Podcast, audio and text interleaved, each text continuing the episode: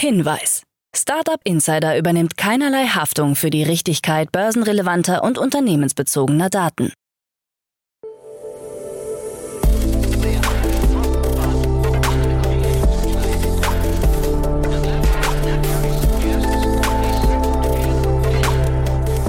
Startup Insider Daily.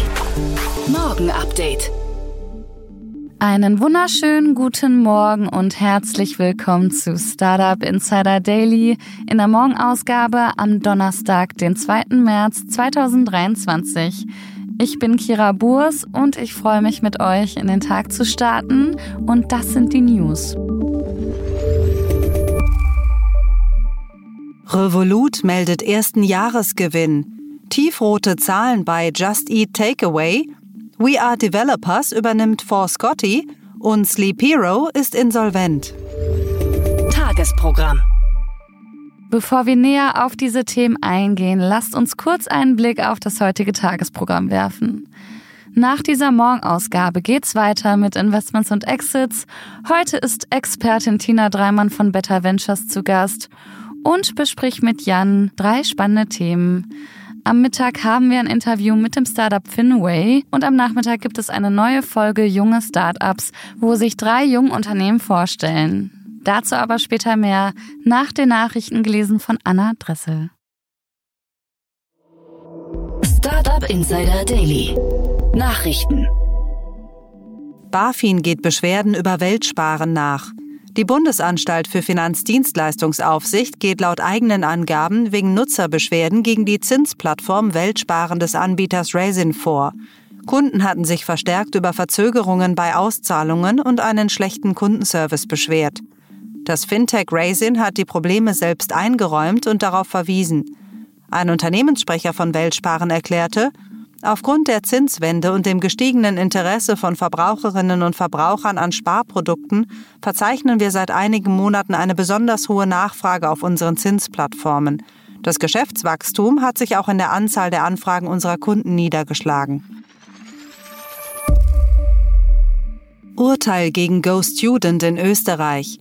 Nachdem das Wiener Nachhilfe-Unicorn Go Student bereits vom Landgericht Köln wegen wettbewerbswidrigem Verhalten verurteilt wurde, ist in Österreich ein weiteres Urteil gesprochen worden. Der Plattform wird es vom Handelsgericht Wien untersagt, Verträge automatisch zu verlängern. Kunden müssten darüber informiert und ihnen die Möglichkeit zum Widerspruch gegeben werden. Der Verein für Konsumenteninformation VKI hatte im Auftrag des österreichischen Sozialministeriums gegen Go Student geklagt. Maximilian Kemmet-Müller, Jurist im VKI, erklärte, für automatische Vertragsverlängerungen hat der Gesetzgeber klare Vorgaben gemacht. Diesen Vorgaben kam Go Student laut dem Verein nicht ausreichend nach. Wie Go Student auf die Verurteilung reagiert, muss sich noch zeigen. Gegen die Entscheidung des Landesgerichts Köln hat das Unicorn zumindest teilweise Berufung eingelegt. Sleep Hero ist insolvent. Das Hamburger Hospitality-Startup Sleep Hero hat am 15. Februar Insolvenz angemeldet. Als Insolvenzverwalter wurde der Rechtsanwalt Finn Peters bestimmt. Laut Gründerin Karen Löhnert hat eine kurzfristige Investitionslücke zur Zahlungsunfähigkeit geführt. In den nächsten Wochen soll ein neuer Investor für das Schlafwürfel-Startup gefunden werden, um Buchungen, Standorte und Team zu sichern. Bekannt wurde Sleep Hero im Rahmen der TV-Sendung Die Höhle der Löwen, wo Investorin Dagmar Wörl 250.000 Euro in das Startup steckte. Obwohl sich die Wege von Wörl und Sleep Hero nach rund einem Jahr wieder getrennt hatten, arbeitete die Gründerin Karen Löhnert auch in Folge erfolgreich mit anderen Investoren zusammen. Aktuell beschäftigt Sleep Hero 17 Mitarbeiter. We Are Developers übernimmt For Scotty. Die österreichische Jobplattform We Are Developers übernimmt den insolventen deutschen Wettbewerber For Scotty für eine unbekannte Summe. For Scotty musste im vergangenen August einen Insolvenzantrag einreichen. We Are Developers möchte die branchenweit größte Community für IT-Fachkräfte und Arbeitgeber schaffen. Matthias Schleutner, Managing Director von For Scotty, wird künftig als Country Manager Deutschland fungieren. We Are Developers ist die größte Developer-Community Europas und eine der wichtigsten Jobplattformen. Wir hätten uns keinen besseren Partner vorstellen können, kommentiert Schleutner die Übernahme. For Scotty wurde 2014, We Are Developers 2017 gegründet. Revolut meldet ersten Jahresgewinn. Das Fintech Revolut hat seiner verspätet veröffentlichten Bilanz zufolge im Jahr 2021 erstmals einen Jahresgewinn erzielt. Das Unternehmen meldete für das Jahr einen Umsatz von 767 Millionen Dollar, dreimal so viel wie noch im Vorjahr. Dabei wurde ein Vorsteuergewinn von 71 Millionen Dollar erzielt. Im Jahr 2020 verzeichnete Revolut noch einen Vorsteuerverlust von 246 Millionen Dollar. Für das Jahr 2022 erwartet das Fintech einen Umsatzanstieg von mehr als 30 Prozent auf 850 Millionen Pfund. Revolut CFO Miko Salovara erklärte im Interview, Rentabilität war für uns eine strategische Entscheidung und wir sind in einer wunderbaren Position, in der wir entscheiden können, ob wir rentabel sein wollen oder nicht. Tiefrote Zahlen bei Just Eat Takeaway. Die Lieferando-Mutter Just Eat Takeaway ist im abgelaufenen Geschäftsjahr auf einen Verlust von 5,7 Milliarden Euro gekommen, wobei 4,6 Milliarden Euro davon auf Firmenwertabschreibungen entfallen. Gesamtwirtschaftliche Faktoren wie steigende Zinsen seien für das Ergebnis hauptsächlich verantwortlich, wie das Unternehmen erläutert.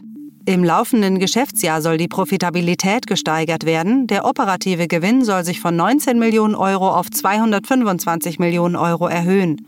Laut Just Eat Takeaway-Chef Jitsi Grön muss das Unternehmen im Moment nicht unbedingt profitabel sein, da es über eine sehr gute Kapitalausstattung verfügt. In Deutschland seien hohe Investitionen geplant. Eine Schnelllieferung aus eigenen kleinen Lagern, wie es von Gorillas und Flink vorgemacht wird, sieht Grün kritisch. Der laufende Test in Berlin wird wohl nicht ausgeweitet. Stattdessen will man die Zusammenarbeit mit Supermarktketten insgesamt ausbauen. Auch könnten über das Liefernetz in Zukunft ganz andere Produkte wie Medikamente angeboten werden. Meta-Pläne für AR- und VR-Brillen. Der Facebook-Konzern Meta plant einer internen Roadmap zufolge für 2025 die Markteinführung einer ersten intelligenten Brille mit Display sowie einer Smartwatch mit neuronaler Schnittstelle. Für 2027 ist dann die erste vollwertige AR-Brille geplant. Metas Flaggschiff-Headset Quest 3 soll noch in diesem Jahr veröffentlicht werden und mindestens doppelt so leistungsstark wie der Vorgänger sein. Sie dürfte spürbar teurer ausfallen als die Quest 2. Darüber hinaus arbeitet Meta an einer Smartwatch. In seiner Roadmap-Präsentation erklärte Alex Heimel, Metas AR Vice President, wir wollen nicht, dass sich die Leute zwischen einem Eingabegerät am Handgelenk und einer Smartwatch-Funktionalität entscheiden müssen, die sie lieben gelernt haben. Daher bauen wir eine Uhr mit neuronalen Schnittstellen. Erstens wird dieses Gerät Eingaben machen, Eingaben zur Steuerung Ihrer Brille, Eingaben zur Steuerung der Funktionalität an Ihrem Handgelenk und Eingaben zur Steuerung der Welt um Sie herum. Blue Sky App startet privaten Beta-Test. Blue Sky steht ab sofort auf Einladung im App Store von Apple zur Verfügung. Die App von Jack Dorsey, dem Mitbegründer von Twitter, will sich als dezentrale Alternative zu Twitter etablieren. Die Plattform basiert auf dem AT-Protokoll, das Benutzerdaten frei von der Beeinflussung durch Regierungen oder Unternehmen machen soll. Die Benutzeroberfläche der neuen Plattform ist allerdings stark an Twitter angelehnt. Ausgewählte Benutzer können über einen Einladungscode eingeladen werden. Die Variante für Android-Smartphones steht noch nicht als Test zur Verfügung. Yuga Labs startet neue NFT-Sammlung. Das Unternehmen Yuga Labs, bekannt für NFT-Sammlungen wie Board Ape Yacht Club und CryptoPunks, hat mit 12fold ein neues Projekt angekündigt. Die Kollektion wird aus 300 generativen Stücken bestehen, die zusammen ein komplettes Kunstwerk ergeben. Obwohl ähnlich, handelt es sich streng genommen nicht um NFTs, sondern um Ordnungszahlen, die auf Satoshis in der Bitcoin-Blockchain eingeschrieben wurden. Nach Angaben des Unternehmens wird das 12-Fold-Projekt wahrscheinlich keinen Nutzen haben oder mit früheren laufenden oder zukünftigen Ethereum-basierten Yoga-Projekten in Verbindung stehen. Marktbeobachter erwarten jedoch ein erhebliches Interesse an dem Projekt, das zum einen auf das begrenzte Angebot an generativen Stücken zurückzuführen ist, aber auch auf den Ruf von Yuga Labs für hochwertige NFT-Sammlungen.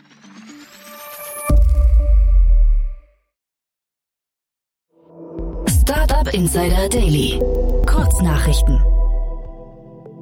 Die öffentliche Resonanz auf den Einstieg des Lebensmittelkonzerns Nestlé bei Münchner Startup Y-Food fällt mitunter kritisch aus. Zahlreiche Konsumenten kritisierten auf Twitter, dass Nestlé nicht zu den beworbenen Werten von Y-Food passe. Y-Food ist bekannt für seine Werbung mit gesundheitlichen Vorteilen von Pulvern und Getränken. Nestlé wird hingegen oft mit der Ausbeutung von Wasserressourcen, Kinderarbeit und Abholzung des Regenwaldes in Zusammenhang gebracht. Das Cloud- und Web3-Startup Impossible Cloud aus Hamburg hat bei einer Seed-Finanzierungsrunde 7 Millionen Euro eingesammelt. HV Capital und 1KX führten die stark überzeichnete Runde an. Impossible Cloud will mit seinen Produkten die Lücke zwischen traditionellen und Web3-Unternehmen schließen. Der Neo-Broker Scalable Capital muss erneut eine hohe Schadensersatzsumme zahlen. Im Jahr 2020 wurden über einen Dienstleister Kundendaten entwendet. Ein Urteil des Landgerichts Köln spricht nun einem Nutzer 1200 Euro immateriellen Schadensersatz zu, den Scalable auch akzeptiert hat. Das US-amerikanische Elektroauto-Startup Rivian hat seine Quartalszahlen für das vierte Quartal 2022 veröffentlicht und die Erwartungen der Wall Street verfehlt. Im Vergleich zum Vorjahr stieg der Umsatz auf 663 Millionen US-Dollar, Demgegenüber steht ein Nettoverlust von 1,72 Milliarden US-Dollar. Insgesamt wurden 8054 Fahrzeuge ausgeliefert. Die Videoplattform TikTok führt neue Sicherheitsfunktionen für Teenager ein. Diese sollen es den Nutzern ermöglichen, ihre Bildschirmzeit besser zu kontrollieren. Vor allem Eltern von Minderjährigen sollen dadurch die TikTok-Nutzung ihrer Kinder besser im Blick haben können. Zusätzlich wurden die Bildschirmzeit von Teenagern unter 18 Jahren auf maximal 60 Minuten pro Tag begrenzt. Das waren die Startup Insider Daily Nachrichten von Donnerstag, dem 2. März 2023. Startup Insider Daily Nachrichten. Die tägliche Auswahl an Neuigkeiten aus der Technologie- und Startup-Szene. Das waren die Nachrichten des Tages, moderiert von Anna. Vielen Dank und jetzt zu unserem Tagesprogramm für heute. In der nächsten Folge kommt wie immer die Rubrik Investments und Exits. Dort begrüßen wir heute Tina Dreimann. Sie ist Co-Founder von Better Ventures und treue Zuhörerinnen und Zuhörer wissen, dass Tina immer Themen bespricht, die die Welt ein kleines bisschen zu einem besseren Ort machen sollen. Tina hat einmal ein Start-up aus dem Gesundheitswesen rausgesucht, was das Gesundheitswesen revolutionieren möchte.